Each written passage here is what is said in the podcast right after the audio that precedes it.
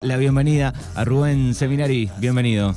¿Qué tal, Manu? Buen día, buen día a la audiencia de 105.5. Rato que no estábamos acá en el estudio. Hemos vuelto a la casi normalidad presencial. Bien, después de bueno. tanto tiempo de. Las últimas entrevistas eh, preparadas con tiempo, grabadas con tiempo. Tal cual. Este fue todo una- un desafío este, de, de- de hacer grabaciones y de trabajar casi online como. Has aprendido a manejar el Zoom. o no tanto. No tanto, por pero bueno, hemos hecho lo posible. Bueno, muy bien. Eh, nuevamente te tenemos aquí con este, entrevistas que hay para, el día de hoy. Bueno, las últimas este, dos eh, charlas, recordar que estuvimos hablando de temas relacionados a gestión este, local, a las municipalidades, a los nuevos roles que tienen los gobiernos municipales, a, este nuevo desafío que son la, la autonomía municipal en la provincia de Buenos Aires, incluso estos proyectos de división de, de municipios. Y bueno, vamos a seguir en este tema. Hemos convocado hoy a un especialista en desarrollo local y regional, eh, es docente universitario, tiene posgrados en la Argentina y en el exterior con este tema tan especial que, tiene que ver con, el desarrollo este, de las comunidades. Ha pasado por la gestión pública en el municipio de Bahía Blanca, fue senador provincial, eh, asesor de muchos municipios de Argentina, en- sobre todo en lo que es este, los planes estratégicos, este, trabajando con, con los ciudadanos de cada lugar, tratando de hacer proyectos a, a mediano y largo plazo. Vamos a estar hablando hoy con el, arquitecto José Singoni de Bahía Blanca. Buen día, José, ¿nos estás escuchando? ¿Qué tal, Rubén? Buen día. Hola, Buen día. Manuel. Un Hola. gusto eh, compartir con ustedes este rato. Bueno, José además un amigo de, de muchos años, con quien hemos compartido muchas reuniones y siempre es eh, un lugar de obligado de consulta en lo que es desarrollo local. José, bueno, la- un poco la, idea de hoy es que, podamos hablar justamente de qué significa esto, desarrollo local, y, cuáles son las estrategias asociadas a las políticas de desarrollo local que tienen que ver con la transparencia, con la participación ciudadana, con el acceso a la información pública, que, que creo que son fundamentales para el sostenimiento y mejoramiento de la democracia, ¿no?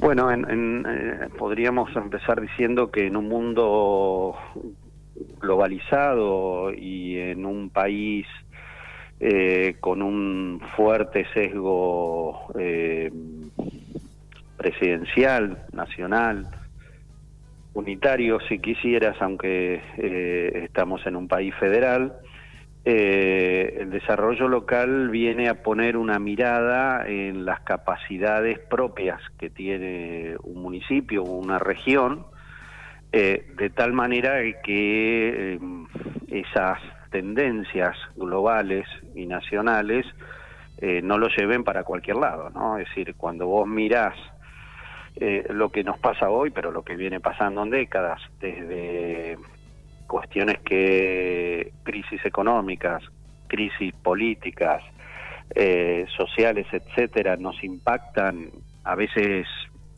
muchas veces mal y a veces nos crean oportunidades, pero para algunos sí, para otros no, o decisiones nacionales, eh, decisiones guarda que pueden incluso ser buenas, pero que en los comportamientos dif- diferentes de nuestras regiones por ahí crean asimetrías. El hecho de tener una mirada de desarrollo local eh, es clave, es decir, cómo me desarrollo a partir de mis propias capacidades, eh, obviamente eh, aprovechando las oportunidades que nos da el mundo globalizado, que nos presentan los gobiernos nacionales o provinciales, eh, pero también cuidándonos de las amenazas que nos pueden estar generando, ¿no? Ese es un poquito el, el sentido de, del desarrollo local, ¿no? Y también en esto, José, la, la necesidad de tener proyectos a, a mediano y largo plazo, ¿no? Que, que no sean solamente para, para un determinado gobierno cuatro años, sino que sea una mirada un poco más lejos, tanto de lo local o, o temas regionales como nos toca en el sudeste bonaerense, ¿no? Si no estamos cada cuatro años este, empezando Sí. un proyecto nuevo que nunca conduce a ningún lado.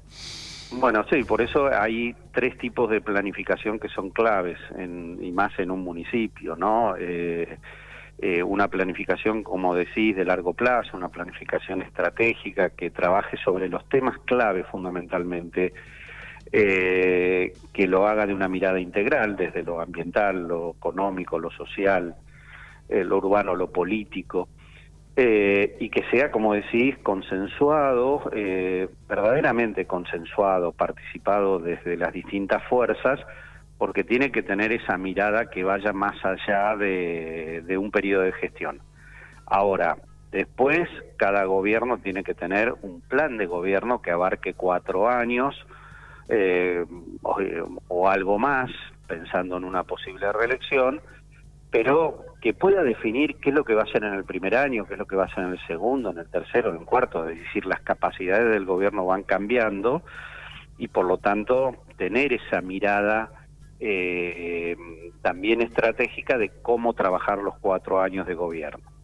Y finalmente un plan de, eh, anual, un plan operativo que es cómo hacer la bajada de tierra de, todo eso que tiene que estar muy coordinado, ¿no? El plan estratégico con el plan táctico de gobierno, con el plan operativo, eh, y que no puede ser que cada secretaría haga lo que quiera, sino que esté dentro de un plan que, se coordine.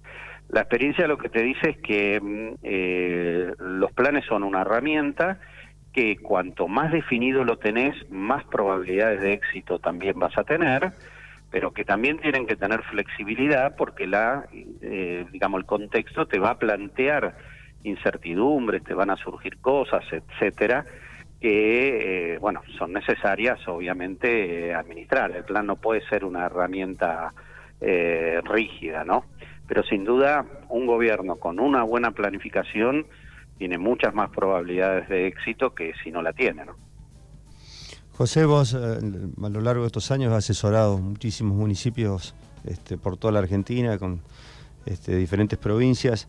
Eh, ¿Cuáles te parecen las, mejores estrategias de, o, que más impactan en la sociedad en cuanto a, la transparencia de la gestión, en cuanto a la participación ciudadana, en cuanto al acceso a la información pública? A ver, son todos temas claves, ¿no? Eh, la participación no es una opción, la participación es fundamental, eh, porque eh, el desarrollo de una localidad, de su, de, su área, de su región, no es una cosa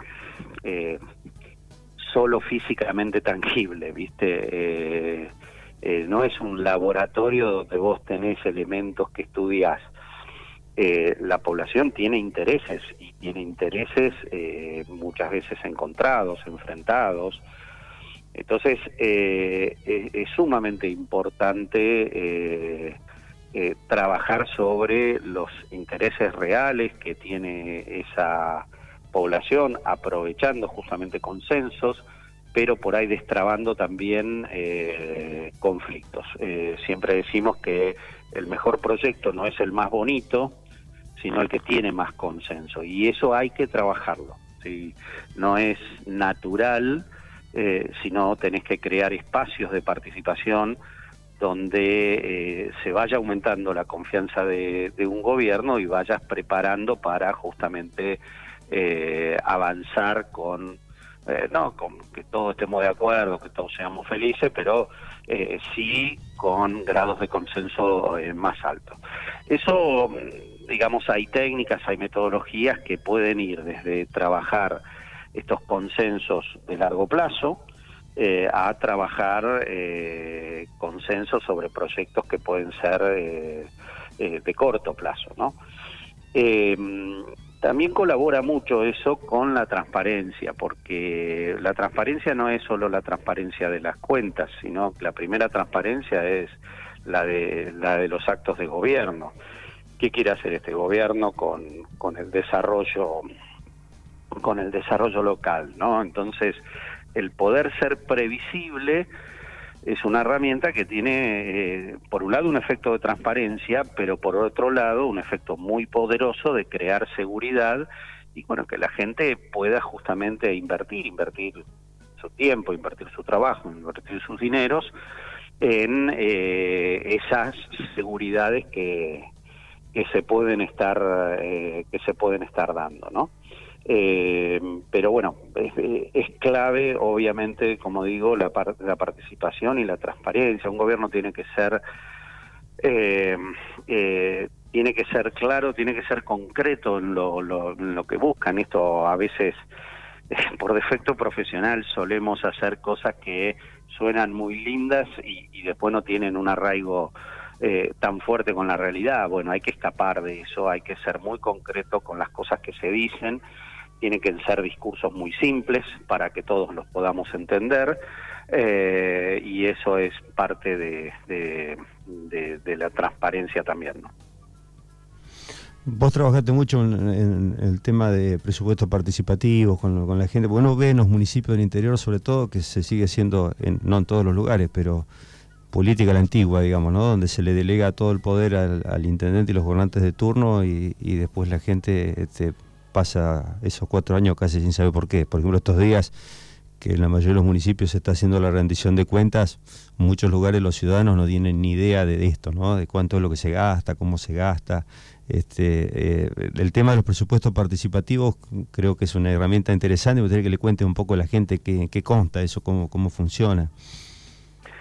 Sí, sí, es, a mí es una herramienta que me gusta eh, mucho hacerla, me divierte, hace más de 10 años que siempre estoy haciendo alguno, da mucho trabajo, pero a ver, eh, presupuesto participativo es una técnica que nace en Brasil, en San Pablo, eh, perdón, en Porto Alegre, después se, eh, se empieza a hacer en todo Brasil, se exporta incluso a, a Europa, hoy hay municipios europeos que que utilizan esta técnica, que en términos generales lo que hace es que parte del presupuesto eh, lo termina definiendo la, eh, la comunidad, ¿no?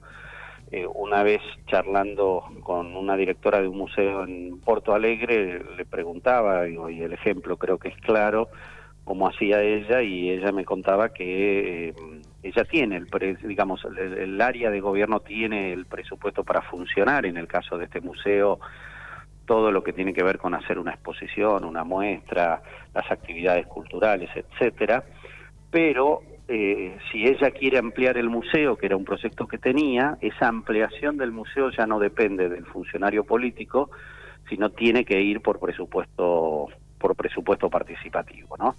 Entonces, eh, eh, necesariamente esa funcionaria tiene que convencer a los vecinos, a la gente que va al museo, etcétera, de, lo que es esa prioridad, ¿no?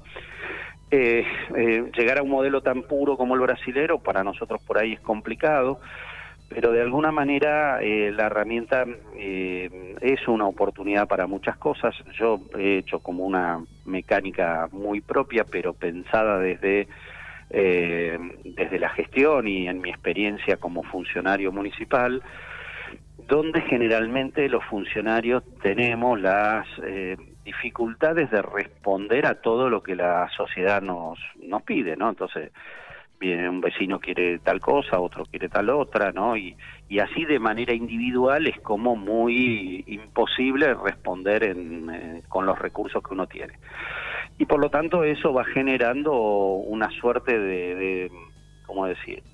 Eh, de desgano en la población que tenía expectativa con el gobierno que le iban a dar bolilla con sus presupuestos, con, con sus ideas, y se va el propio funcionario, ya por ahí no quiere ir a una reunión porque le van a pedir cosas y no tiene cómo responderlo.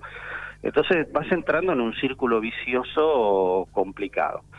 Bueno, para salir de ese círculo lo que hicimos es una, una mecánica en la cual eh, es un proceso muy corto, de dos o tres meses de, de, trabajo, donde lo que se pone por delante es una cifra de dinero que obviamente puede tener determinados alcances, no para obras muy grandes, pero pero para, qué sé yo, mejoras de una plaza, una sociedad de fomento, una determinada actividad, eso bueno, obviamente se pauta, eh, y él ya no es el funcionario el que decide dónde van esos recursos, sino que desde el gobierno se pone un equipo a disposición de la gente que empieza a animar a la gente, es decir, a facilitarles cómo se define un proyecto, desde cómo alimentar ideas, cómo trabajarlo participativamente con, con los vecinos, eh, vamos a visitar los lugares, eh, les ayudamos a desarrollarlo técnicamente,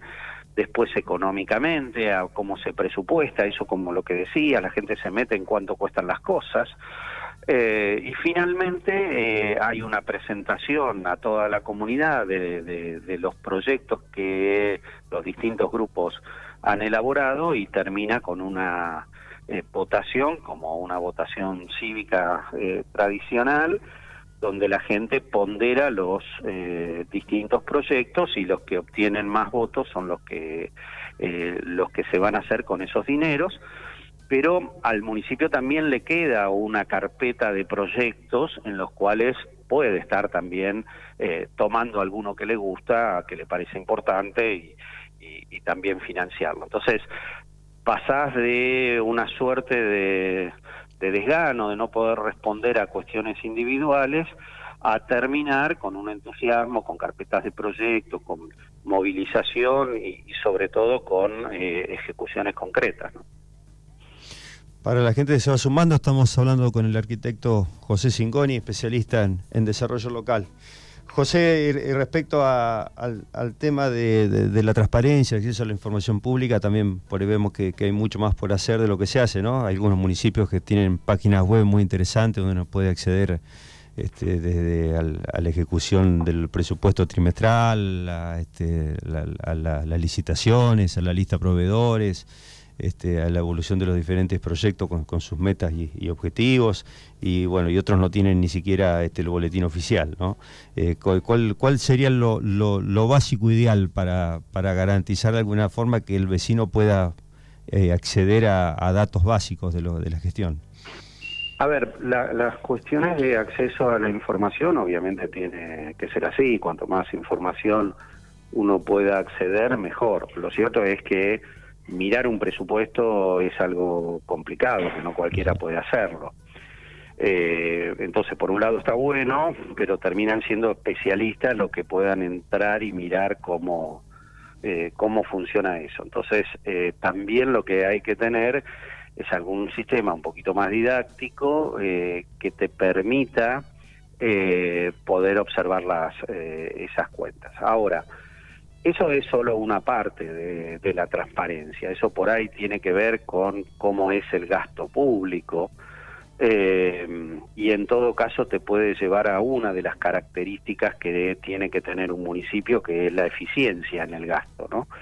Eh, es decir, cómo se cuida de la mejor manera ese gasto. Eh, a mí me parece muy importante trabajar en lo que es la eficacia del gasto, es decir, cómo vas cumpliendo los objetivos. Yo he trabajado en municipios que son muy eficientes, pero muy poco eficaces, ¿sí? Entonces, eh, vos controlas mucho tu gasto, pero en realidad no resolvés los problemas que tiene que resolver. Entonces, eh, eh, las dos cosas son fundamentales y por eso no, no se trata solo de cómo mirar las cuentas, saber de cómo se está gastando, sino bueno, eh, qué es lo que está logrando con eso, ¿no? José, bueno, eh, ¿tenés alguna pregunta, Manuel? No, estaba escuchando eh, atento, está buena esa, esa mirada, digo... ayer salió un informe, o antes de ayer, de, los municipios de la provincia de Buenos Aires, donde, por ejemplo, creo que era Saavedra, ¿no? figuraba en transparencia, por ejemplo, ¿no? Quiero imaginar que, se, que hace referencia bueno, al vuelco de algunos datos en su página, pero ahí está un poco también relacionado a lo que decías recién en, la última respuesta, ¿no? Sí, lo tengo, el informe lo vi un poco por arriba, pero a ver, están muy buenos ese tipo de, estudios. Eh, a ver, hay que tomarlo con tranquilidad y con madurez, ¿no? Es decir, eh, cuando hacemos esos tipos de estudios, por ahí metemos indicadores que el que está en la gestión no se le hubieran ocurrido, ¿viste? Entonces, eh, cuando decís, estás en un indicador, que no sé cómo le dio a ustedes, pero eh, Bahía no le dio muy bien, ¿no? Eh, comparativamente con ciudades como La Plata o, o, Mar del Plata, ¿no? Donde sobre 100 puntos hay varias ciudades que están en 100 puntos y en el caso de Bahía Blanca, si no me equivoco, estaban en 50. Pero digo, eh, muchas veces se ponen indicadores que uno en la gestión no los, no los contempló. Eh, entonces, eh, el punto es eh, que estos estudios nos ayuden a revisar lo que estamos haciendo y corregirlo rápidamente. Es decir, todo lo que ahí están midiendo es algo que puede estar disponible y si vos tenés qué sé yo, un 30% de municipios que están muy bien conceptuados en la materia y uno no, no está tan bien conceptuado, bueno, simplemente es eh, eh, tratar de copiar lo que están haciendo bien esos municipios, ¿sí? Por eso digo, no hay que volverse loco con esas clasificaciones, pero sí hay que mirarlos maduramente eh, como para rápidamente tomar acciones y ponernos, digamos, al ton de lo que son los, mejores municipios, ¿no? José, para ir terminando, te, pido una opinión sobre lo siguiente. Eh, seguramente por demás importante el tema de, este, de tener un proyecto propio, pero también el tema regional y, la interacción este, con, con, los vecinos territoriales y con el mundo, ¿no? Y bueno, nuestra sexta sesión electoral, esta región del sudeste bonaerense, la verdad que con esto, desde mi punto de vista, venimos, venimos siempre faltones este, de, encontrar proyectos mancomunados, tiene una puerta al mundo como Bahía Blanca que no terminamos de, poder cuajarlo, de, poder tener un proyecto, por más que tengamos la ley del sudoeste, cuesta mucho concretar esta, esta integración regional entre los municipios de la región y, que realmente podamos salir al mundo con, productos de, nuestra zona, con un valor agregado que nos permitan despegar de la realidad socioeconómica que tenemos, ¿no? Sí, eh, a ver, nuestra provincia se caracteriza por tener eh, un territorio eh, muy grande, muy amplio, en el tamaño provincial, pero una segmentación de municipios que hace que muchos municipios sean muy pequeños en sus estructuras. la regionalización es, es clave no hemos logrado tener una regionalización eh, político-administrativa, de hecho en realidad tenemos muchísimas, donde no ni siquiera confluyen la de educación con la de salud, con la de elecciones, etcétera. Eh, pero eh, se van dando ciertos ciertos espacios regionales característicos, como puede ser el del sudoeste bonaerense, donde sin duda las condiciones ambientales, eh, las conexiones, etcétera, son, son claves en esa definición, ¿no? Eh, que no esté definida una región administrativa eh, no quiere decir que no haya habido experiencias, sino quiere decir que no haya que tenerlas, ¿no? Es decir, los corredores productivos creo que, que fue una muy buena idea. Eh, eh, son cosas que por ahí no te, eh, digamos, es muy difícil hacerlas andar de la noche a la mañana, ¿no? Esto lleva constancia, ¿no? y me parece que hay, hay que ejercer liderazgo. Sin duda hay una suerte de, diferencia entre lo que puede ser Bahía Blanca y la región, muchas veces con recelos respecto de que la mitad de la población esté en una ciudad y la mitad en un territorio muy amplio. Pero bueno, también eso eh, eh, genera la necesidad de tener responsabilidades en los liderazgos, ¿no? Sea quien sea el intendente de Bahía Blanca, hay una responsabilidad en el liderazgo de la región, pero también hay una responsabilidad en la humildad de cómo se plantea esa eh, relación con, eh, con, la, eh, con la región. ¿no? Es decir, hay que liderar, pero hay que darle los espacios eh, a los distintos municipios de la región para que tengan una presencia real en ese en ese liderazgo ¿no? y eso también me parece a mí le cabe al puerto que tenemos un gran puerto con excelentes gestiones pero por ahí falta también digamos un, una relación más fuerte en lo en lo regional, que la va teniendo y la tiene mucho más que cualquier otro puerto de, del país, pero yo creo que la región necesita de, esa participación política eh, de todos los municipios y de los liderazgos de los más grandes. Bueno, José, te, agradecemos mucho tu tiempo.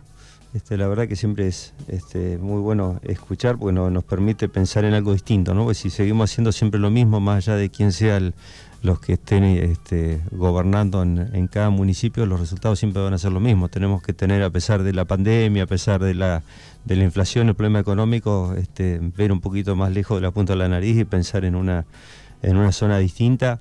Este, para nosotros y para las generaciones que vienen, que, parece mentira, pero nos vamos llenando la cabeza de, cana o vamos perdiendo los pelos. Se nos va quedando este, una, la generación nuestra ya en el camino y creo que tenemos el, deber de, dejar algo mejor de lo que vivimos para adelante. ¿no? Este, yo te, vuelvo a decir, te agradezco tu tiempo y bueno, los minutos finales para vos, para lo que quieras compartir con la gente respecto a este, a este interesante tema que es cómo pensar este, un distrito y una región distinta. Bueno, no, nada, creo que ya he dicho demasiado, espero que los oyentes no se hayan aburrido ni ustedes ahí. Eh, simplemente eh, subrayar que tenemos una gran región con comunidades fantásticas llenas de, de, eh, valores culturales, productivos, que, bueno, que, que tenemos mucho eh, muchas oportunidades para, para desarrollarnos. ¿no? Esto es, eh, me parece, eh, el mensaje. ¿no? Es decir, a veces las dificultades nos agobian, nos sentimos que no podemos salir, pero cuando podemos tomar un poquito de distancia y sobre todo cuando podemos comparar, verdaderamente hay muchas fortalezas en nuestra región hay que encontrar eh, los puntos eh, comunes, eh, porque obviamente la salida nunca es individual, sino que cualquier salida estratégica es una salida que obviamente lleva, lleva acuerdos en todo sentido. Así que bueno, hay mucho para, para trabajar, pero fundamentalmente para soñar y después construir los proyectos. José, abrazo grande, que tenga una buena semana, gracias por tu tiempo. Gracias. Bueno, muchas gracias a ustedes, eh, que tengan una buena semana. Hasta luego. Bueno, y lo escuchábamos recién entonces a eh, José María Signoni.